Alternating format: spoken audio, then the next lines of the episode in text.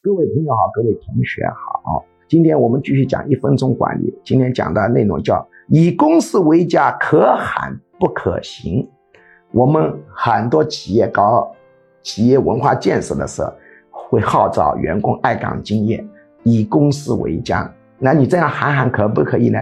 可以的啊，但是你内心不能真的去这样要求的啊，因为我们人呐是自私跟利他并行的。现在中国整个氛围是自私心太高，理论上讲要利己利他平衡生活才能幸福，但总的来说百分之九十九的人啊，之所以沦为社会底层，就是利己利他不平衡嘛，就是过于自私嘛。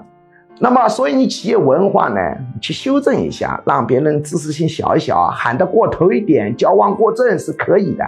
但是你内心不能真的去把这个事情当真，别喊着喊着，你这个总经理自己都装进去了，这个就麻烦。